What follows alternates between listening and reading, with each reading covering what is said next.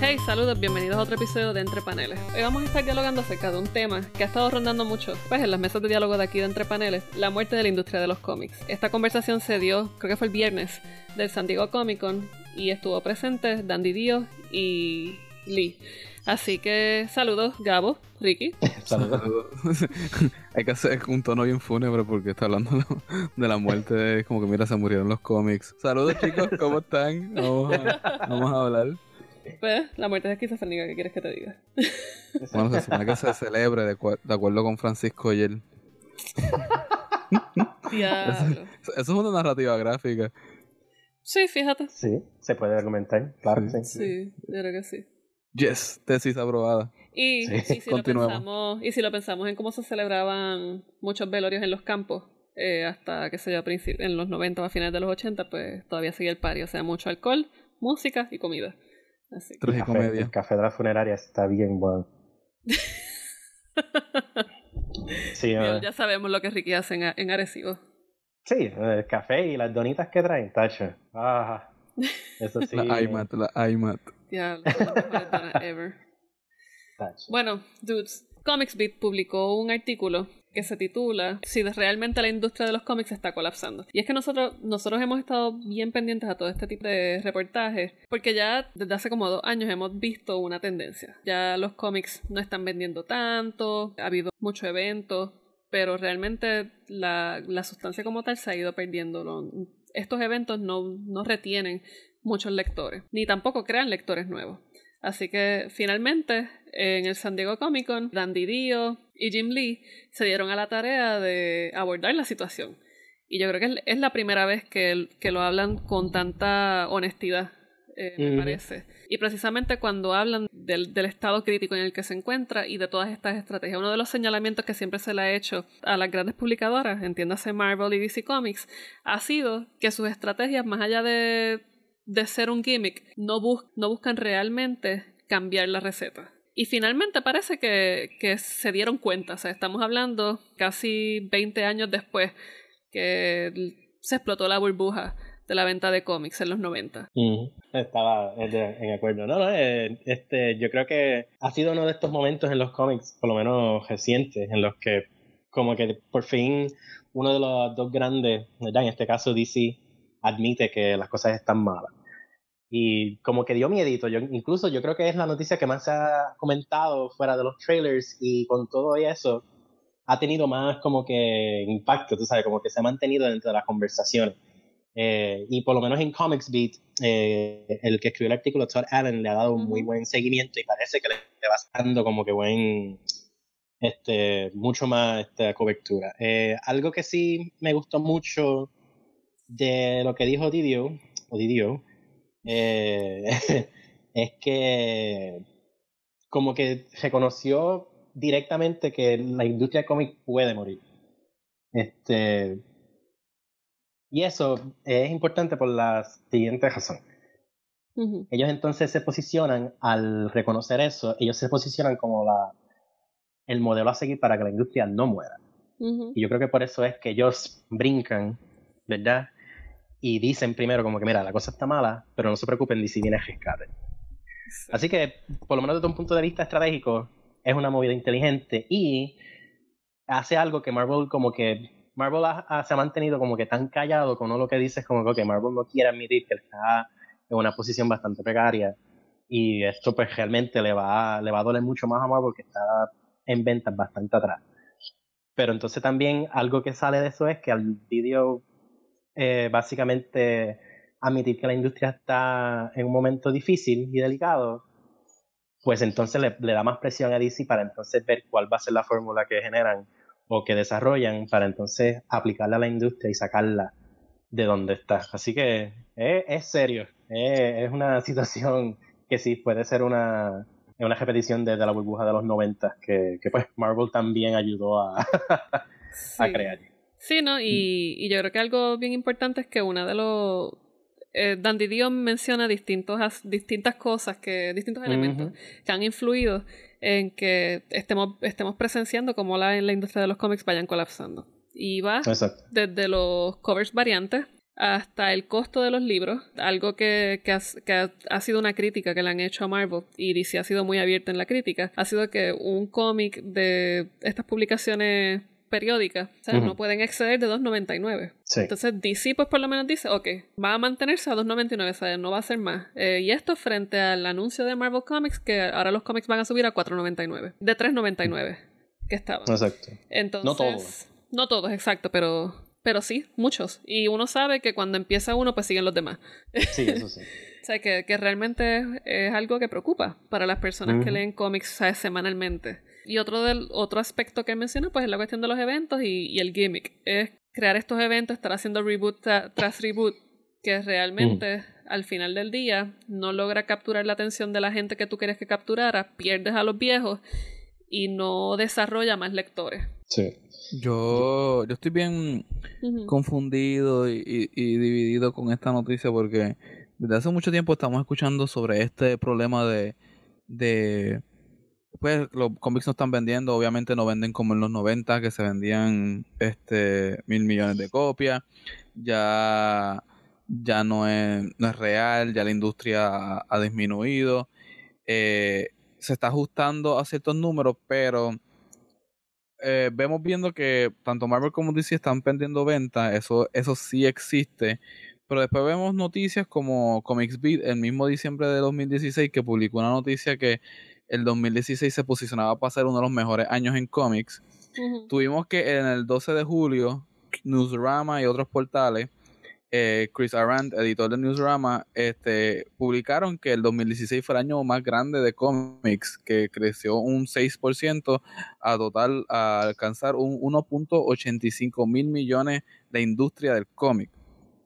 Por lo tanto, este, me pasó recientemente que tratando de argumentar eh, de por qué las películas de superhéroes no se traducen a más ventas de cómics, encontré en el internet fuentes para probar los dos puntos, para probar de que se está vendiendo más cómics y no se está vendiendo.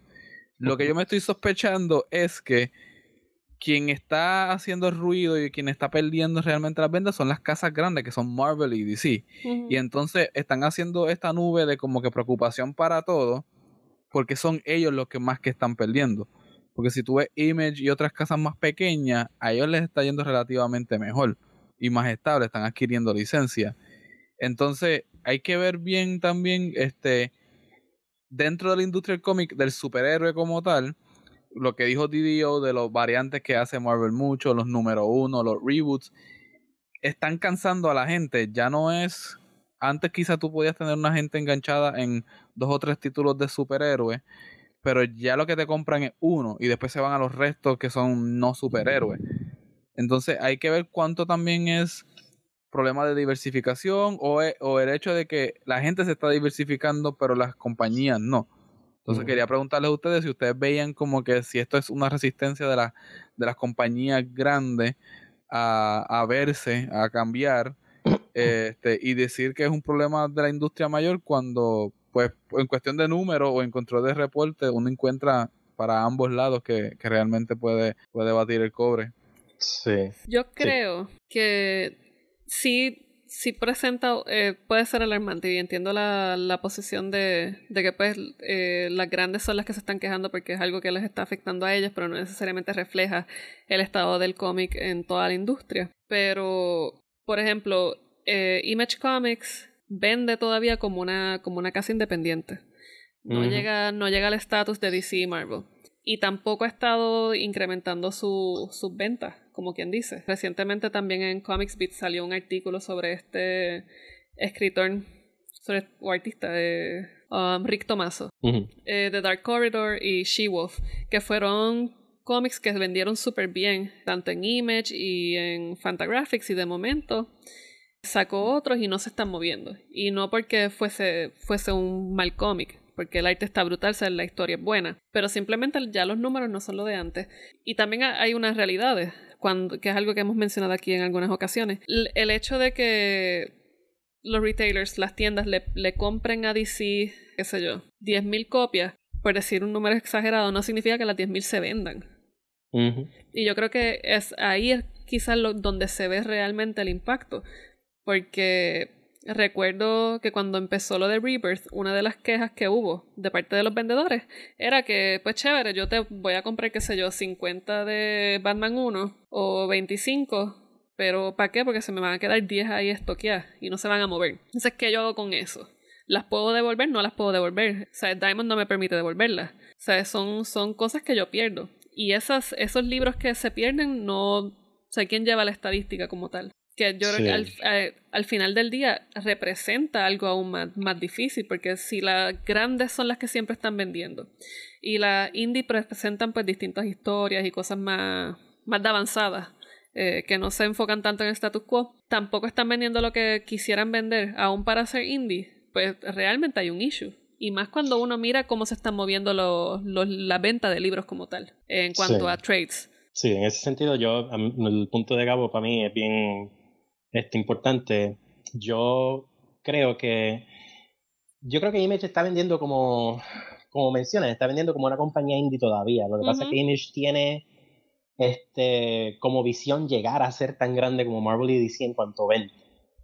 Cuando yo pienso que quizás debe ser al revés. Yo creo que Marvel y DC tienen que evaluar muy bien su posición en cuanto a lo que son ventas, los números que ellos esperan y quizás empezar a bajar sus expectativas porque antes Marvel y DC acaparaban la industria, apenas tenían competencia, pero ahora tú tienes que Batman y Captain America, los Avengers y Justice League se tienen que batallar contra Walking Dead y Saga, que entran casi siempre a las listas de los top 10 vendidos en todo el mes.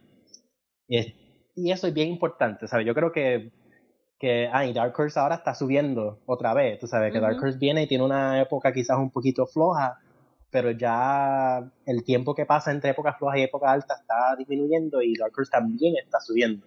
Hellboy también le está quitando un montón de ventas a Marvel y a DC y como Mignola ha sido tan inteligente con sus licencias, Hellboy ahora tiene todo un universo que mucha gente conoce como el Mignolaverse o el Hellboyverse o whatever y entonces pues por ahí para abajo de momento tú no puedes seguir esperando que voy a vender 100.000 unidades de cada cómic cuando Image te está sacando saga Walking Dead. De momento tienes Extremity, que va a ser un palo ya mismo si ya no lo es. Tienes otras series que sí están como que comprometiendo el dinero de la gente que va a las tiendas de cómics a comprar cómics. Así que yo creo que, creo que estoy más de acuerdo con Gabo en cuanto a lo que a lo que sí representa más un problema para las dos grandes.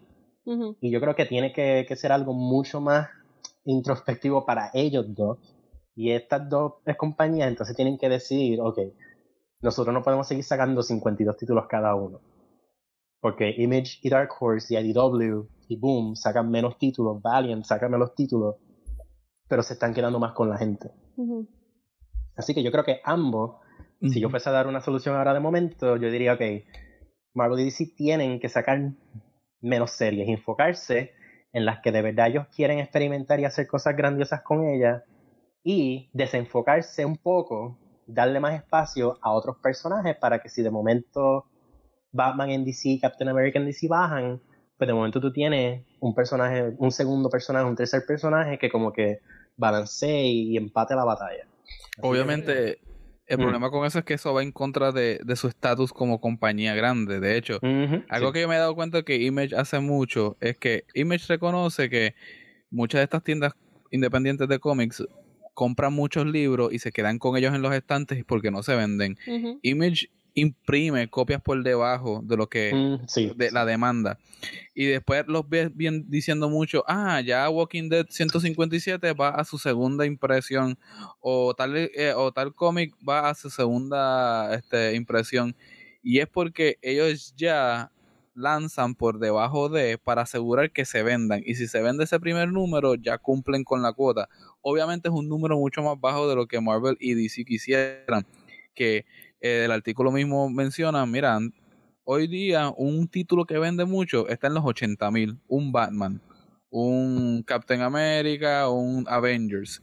Eh, estos títulos de Walking Dead se consiguen como 70, 60 mil eh, ejemplares. Obviamente es menos, pero es considerable. El, el, problema no es solamente que los títulos no se mantengan en, eso, en esos números, es que también no tienen más de uno que alcance ese, ese número. Y ahí también pues, deberíamos ahorita tocar lo que es como que la si es mala escritura de los autores o malos equipos creativos que no están haciendo libros buenos o si es que las personas son mucho más eh, bueno, eh, conservadoras en cuanto a cómo gastar su dinero, que el artículo también lo menciona. También hay, también yo creo, también hay otro asunto. Eh, ok, dame un déjame sacar la libertad. Otro asunto que también a mí me parece que, que no, no se mira mucho y, y es que Image, a diferencia de DC y Marvel, también han explorado otra, otra estrategia. Con Image tú vas a la página y tú te suscribes al, al cómic directamente con ellos.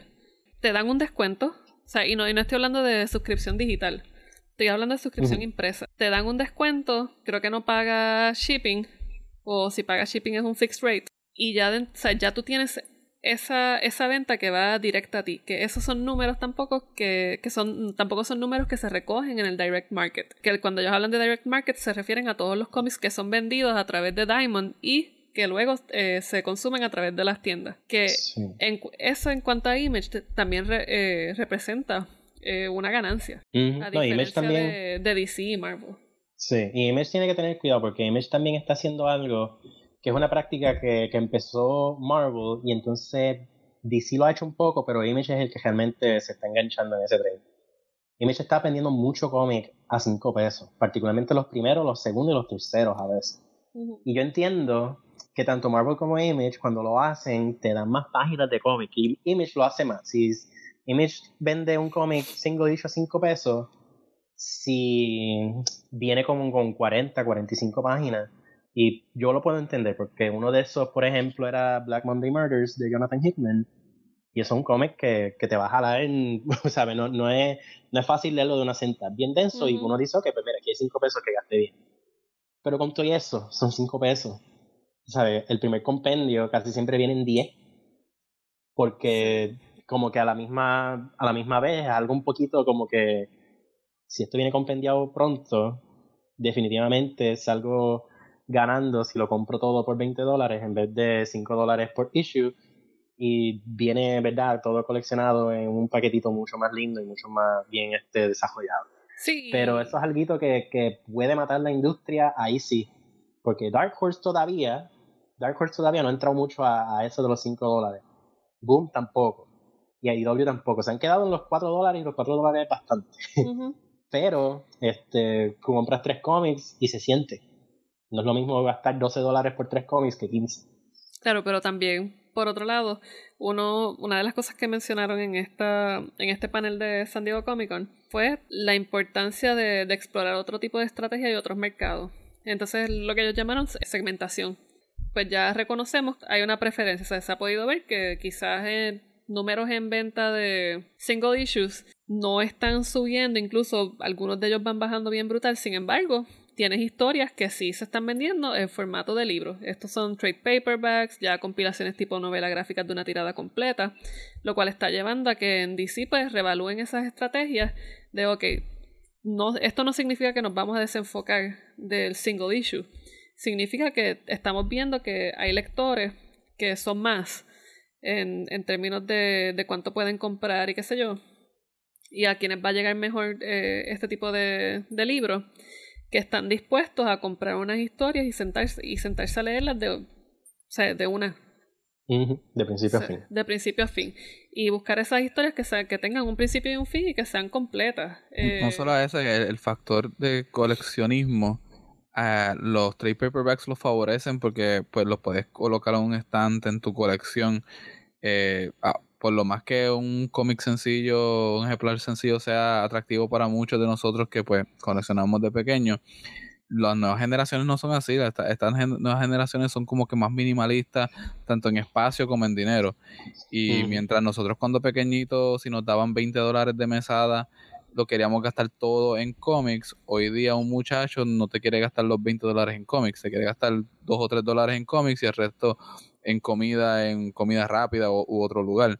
Por lo tanto, eh, es una, un cambio generacional, un cambio de, de, mercadeo, no solamente de que ellos tienen que cambiar, sino que de la mentalidad de las personas con las que estas compañías se están enfrentando y su capacidad para adaptarse ha sido bien lenta Y yo creo que lo que sí, se refiere con la muerte de la industria del cómics es lo que conocemos como la industria del cómics tú y yo, que es la muerte de ese modelo. Tiene que sobrevivir de otra forma, pero por ahora se están resistiendo. Marvel se está resistiendo lo más posible, haciendo los, los número uno, los eventos, etcétera, etcétera. DC son los más que, como dice el artículo, se están echando hacia atrás a observar lo que está pasando y medirse, como que evaluar, pero no es que necesariamente ellos ya tengan la solución. Sí, yo... hay que tener, hay que pensar en eso también en cuanto como que nosotros. Por eso a mí me, a mí me gustó mucho que Didio este, mencionó esto de los graphic albums, los álbumes gráficos como al estilo europeo. Eso yo, yo lo veo como un buen como una buena estrategia. Si los vendes relativamente baratos y ofreces 50, 60 páginas de historia, quizás cambias el, el, el, estilo también porque los álbumes eh, de los cómics europeos son, son más grandes, las dimensiones son más amplias.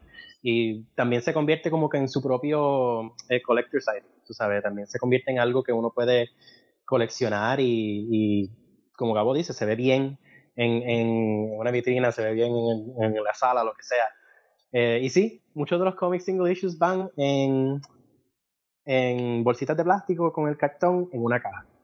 Y eso también es algo que uno tiene que pensar en, al momento de coleccionar. Tú quieres todo esto en una caja que va en el closet, que esté controlado por temperatura para que no se te dañen, o tú quieres como que también exhibir tu, tu colección y tenerlos en un librero con los títulos vistos a simple vista. Eso influye. Y yo creo que DC, por lo menos con ese anuncio de, que están experimentando con, con los álbums, Mm, a mí me dio mucha esperanza porque por lo menos ahí tú le estás dando más este, salida al cómic. No estás limitándote a que, ok, tenemos que hacer que el single issue funcione. Mira, si no funciona, pues DC ya está pensando en otra estrategia. Sí, que también, y también lo que eso indica es que están repensando el mercado en términos de la población. Exacto. Eh, o sea, si bien sabemos que los cómics, por más que uno quiera, no son para todo el mundo en, la forma en que se están vendiendo ahora mismo. Y DC lo que te está diciendo es, ok, pues mira, yo creo que ya es tiempo de que exploremos cómo yo puedo atraer, cómo yo puedo llegar mejor a estas personas. Yo no puedo hacer Wonder Woman para que lo lea una nena de 7 años, que lo lea el de 18 y el de 30 y 40. Pues no, hay que enfocarnos en distintos mercados y cómo acapararlos. Pues esto es, hay una población de young adults que prefieren trades, pues chévere, vamos a hacer los trades. Tienes a una población un poco más madura que les gusta la novela gráfica así fuerte, de temáticas más dramáticas, eh, tipo lo que hacía Vertigo en los 90, pues chévere, vamos a explorar entonces el formato europeo que es, un, es, más en lo que muchas cosas son autobiográficas o, son dramones bien chéveres. Y esto sin abandonar los cómics que, están, que, que, ya producen y el enfoque de los superhéroes. Y a mí eso me pareció una estrategia bien inteligente. Y, y también lo otro que mencionan, eh, DC Comics, por ejemplo, se tiró la misión de bregar con lo de Superhero Girls, que fue esta serie que lanzaron para ah, apelar a las niñas que estuviesen creciendo y a los niños, qué sé yo, de 7 a 12 años Not young adults, pero o sea, antes de llegar a los teens prácticamente. Y ha sido muy exitoso en términos de programación, de venta, de, de DVDs, de juguetes, de cómics, novelitas gráficas, y libros ilustrados, todo este, toda esta todo este merchandise alrededor de ese producto. Y ha sido muy, muy exitoso. Y yo creo que eso también ha motivado a decir como que, mira, yo creo que nos estamos enfocando mucho en hacer estos reboots y tratar de acaparar todo en, esta, en este frente, pero estamos abandonando todo lo demás. Algo en lo que Marvel pues está fallando. Sí, yo, yo creo que ahí Marvel es el que entonces tiene que, que step up. Eh, son los que tienen que, de momento, como que tienen que hacer algún evento o algo donde tengan un panel donde, ¿sabe? Que, que, donde se, se trabaje todo eso. Marvel tiene que, que, salir y decir, nosotros estamos comprometidos con DC o estamos comprometidos junto a que esto no, no nos pase. Pero algo bien interesante que yo estaba leyendo no va mucho hay varios economistas que están diciendo que quizás una forma de salir de los problemas que tenemos ahora mismo es pensar de una forma más contenida, de alguna forma más de tener unos goles quizás no tan extraordinarios y épicos como los tienen las corporaciones a nivel Wall Street. O sea, en vez de ganar dos millones, con un millón te da y te sobra. ¿Sabes? Que, que esta, esta filosofía de reducir un poco por el bien de la compañía, porque muchas cosas, mucho de lo que se decía, y se trabaja también en este documental Inside Job, se menciona un poco, es la idea de que quizás la misma compañía se puede saturar así mismo, ¿sabes? Yo creo que DC, por ejemplo, está recayendo demasiado en Batman. Pues mira, no tienes que cambiar la estrategia. Si Batman te vende y te sigue vendiendo, sigue apostando a Batman. Pero mira, no, no a Superman o a Wonder Woman como backup solamente. Haz un cómic que sea de, de un personaje que quizás no le ha dado mucho amor a través de los tiempos y dale el mismo amor y la misma atención que le das a Batman y a Superman y a Wonder Woman para que ese sea tu plan C o D o F o Z para que de momento no se te caiga todo el kiosco si de momento Batman, Superman y Wonder Woman empiezan a cansar. Marvel apenas tiene eso, Marvel realmente, Batman de Marvel es los Avengers y Captain America. Captain America es de los títulos que más vende de Marvel. Oye, Wolverine, ¿no? Sí, pero Wolverine lo mataron y Old Man Logan, que es el que está ahora mismo eh, en los equipos de los X-Men, es bueno, es interesante. A mí me gusta cómo lo han trabajado, pero tú sabes que ese no es el Wolverine de verdad. Sabes que es el Wolverine de otra dimensión.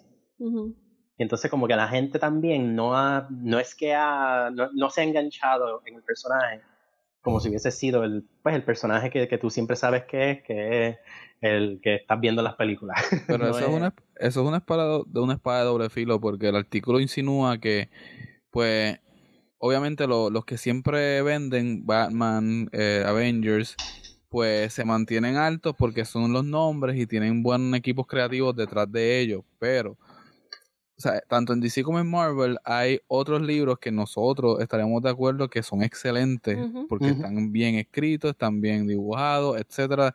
Eh, los Miss Marvel. Y no venden porque o no caen en el presupuesto de las personas o no son pues la gente hoy día se, se aferra a, a los nombres que ya conoce, los, estos superhéroes que ya tienen 75 años, los Batman, este Superman, Captain America, y se quedan en esos tres. Entonces, es algo que no solamente le, la culpa le recae a la compañía, sino también a los que compran, al consumidor, que no están consumiendo. Si tú ves en los 60 las cartas de, de Marvel, el Stanley Soapbox, la gente compraba todos los cómics por comprarlo. Este, ah, ya sacaste el Fantasy Four, ah, sacaste Hulk, esto es nuevo, me gusta. Ah, sacaste esto Spider-Man nuevo, me gusta. Hoy día no es así, hoy día es como que estoy comprando este, me estás anunciando este otro, pero no lo voy a comprar, no me interesa o no es o no estoy tan interesado o no tengo el dinero para hacerlo. Mm, sí, pero ahí ahí sí hay algo. Stan Lee en los 60 era bien inteligente porque te hacía sentir que todos los cómics eran importantes y tú tenías que leerlos todos para tener la experiencia Marvel. DC y Marvel, los dos, y Image está pecando ahora mucho más de, este, de esto con Walking Dead y Saga. Por ejemplo, DC te está vendiendo eh, el evento nuevo de Metal con Snyder y Capullo, ah, ¿sabes? Por, por boca, nariz y todo. Lo cual quiere decir que ya tú, DC quiere que parte del presupuesto de esta gente este, se está comprometiendo con ese evento. Sea de 3 dólares, sea de 5, sea de 4, sigue siendo 3 o 4 o 5 dólares que una persona va a invertir en un cómic y no va a invertir en otro. Marvel está apostando mucho a los Captain America y a los X-Men. Ok, y le están dando mucha, mucha, mucha, mucha presencia mediática a estos títulos. Pues claro, la gente va a pensar que eso es lo esencial y lo que tú tienes que leer para estar al tanto en Marvel y de momento tú te olvidas de Miss Marvel, que de hecho es algo que Marvel ha hecho. Miss Marvel ya ha perdido este, gran parte de su, de su presencia. este, los mismos otros títulos que ellos estaban promoviendo mucho, como America también, como que pasó a, a, otro nivel y ya no se está tocando mucho. Y pues Marvel y DC solamente sabían hacer eso con eventos. Mira, tenemos que volver a, a darle a esta gente razón por la cual regresar. Vamos a hacer un evento. Pero y vamos a involucrar a todos los personajes. También me parece que la decisión de, de no estar vaqueando tanto a Miss Marvel y un libro como America, que a mí me sorprendió porque es muy bueno, también tiene que ver con la conferencia, el con que hubo hace unos meses donde los distintos vendedores de Estados Unidos le estaban diciendo a Marvel como que mira, sabes, diversidad sucks. Bring on the man stuff. ¿Sabes? que, sí, entiendo. que yo creo que también tiene que ver mucho con eso. Ellos trataron de de lavarse las manos y decir que no, que no era eso, pero ese énfasis en estos personajes que son distintos, donde son bien diversos y que se estaban moviendo bien y estaban dando de qué hablar en distintos círculos, más allá de, de los círculos nerd, o sea, porque la, por decirlo así, Miss Marvel fue reseñada a nivel mundial en, distintos en distintos medios. eh, América también. Sí. Pero fíjate, lo mismo si- que pasó con Dinosaur Girl. Si, O sea, que si son- ves el artículo de Comics Beat, cita el que los fanáticos de cómics son muy diversos y que el hecho de que las compañías no se han diversificado es porque no compran. Entonces también hay como que una contradicción ahí entre qué es lo que está pasando, porque tú puedes argumentar que Marvel sí se diversificó, aunque sea como que por truco, por gimmick, y no vendió. De hecho, lo que le trajo fue muchas quejas y por eso es que la gente está en odio a Marvel ahora mismo. Pero también yo creo que ahí, cuando miramos bien el artículo, también nos podemos adelantar un poco al final. Una de las preguntas que hacen es si realmente está colapsando la industria del cómic y lo que te dice es que no, que lo que está colapsando es el formato de venta directa. O sea, esto es a través de tiendas y Diamond como distribuidores de cómics. Pero no Sí. significa que la industria está colapsando, lo que te está diciendo es que hay otra forma en que se está consumiendo el cómic. Y yo creo sí. que ahí es donde quizás hay que enfocarse un poco en ver qué, qué es lo que está sucediendo. Porque Moon Girl, Dinosaur, whatever. Cara, nunca me acuerdo el nombre como es, pero. eh, Ah, el, de- el, el de el de Marvel. sí, Sí, sí, eh, Devil Dinosaur y Moon Girl. esa misma. eh, Devil Dinosaur y Moon Girl se ha vendido súper bien en trade. Miss. Marvel se ha vendido súper bien en trade. Y se estuvo, se estuvo moviendo muy bien en single issue. Pero en trade es como estaba llegando, porque la gente estaba esperando o sea, a que estuviese en cinco issues para poder ir sentarse a leerse el episodio completo. Y yo creo que a eso es quizás a lo que se refiere. Y, y yo creo que es la forma más acertada que DC está haciendo, está finalmente mirando el acercamiento que le hace a- al mercado. Estoy de acuerdo y, y yo creo que, que es algo que se tiene que retomar y yo me atrevería incluso a decir, no sé si ustedes están, estarían de acuerdo, yo me atrevería a decir que si Marvel no se engancha en la misma iniciativa de DC, pues Marvel puede jalar a DC también. Y entonces ahí sí pues podemos decir como que, ok, este, ahí es donde, aquí es donde de momento podemos culpar a una compañía por colapsar las dos grandes. Sí. Así que eso, eso es importante y también una cosita, ¿verdad? Que, que, que da, bueno, es un buen tema para reflexionar. Hay que también ver la cultura de la, de la venta digital y quién sabe si eso a la larga le hizo más daño a la industria este que bien, ya que se comprobó que en el mercado de los libros sin imágenes, este, eh, realmente el libro físico ha ido ganando. Así que eso, es un buen tema también para, para quizás explorar en otro momento. Sí, no, Yo estoy de acuerdo que, que, el, que el modelo europeo es la solución. Yo estoy Sí, yo estoy de que el acuerdo modelo europeo es la, solución. Si no saben del modelo europeo, googleenlo. Es bien chévere. Sí, sí, no, definitivamente. Yo creo que ya ahora que, que se examinen otros formatos, y más allá de examinar otros formatos, es explorar a través de los mercados y ver cómo uno puede llegar y, y pues hacer que el medio perdure, porque yo creo que eso es lo que queremos, asegurarnos que los cómics sean más accesibles y que todavía po- podamos disfrutar de esto. Antes de cerrar, les pregunto, ¿cuál sería su estrategia si ustedes fuesen los big bosses de Marvel o DC? ¿Cuál Yo sería quiero su primero, yo quiero estrategia? primero. Pues Ajá. yo eliminaría ya finalmente el de la semana y tendría a los autores haciendo como que no, eh, historias contenidas, un libro que sea a tapadura, que lo pueden vender por un precio mayor y así como que por lo menos retener un poco de la pérdida de la semana, que es el modelo europeo. Y Novela este, gráfica. Ne- cuenta como novela gráfica it. porque, porque Sí, vamos sí, a suponer cuenta, cuenta. Black Sad en, en Francia en España se vende como estos tomos que son tapaduras, son como de 60 páginas, 50 y es una historia bastante pues densa, bien chévere, contenida, es uno. Sí. Y yo tendría como que un equipo, mira, si vas a- Snyder va a ser Batman, pues que haga un arco de historia completo, que lo haga ahí, que lo suelte eh, uno cada dos meses, uno cada mes, y que sea así, como que, que se concentre en eso y, y resolver con eso. Sí, y así mismo. la gente crea más expectativa y lo quiere comprar más y lo quiere seguir más. Sí, es lo que hacen en Alemania. Alemania, por ejemplo, tiene Berlin Noir de Reinhard Kleist. Y es una historia contenida y es formato tabloide.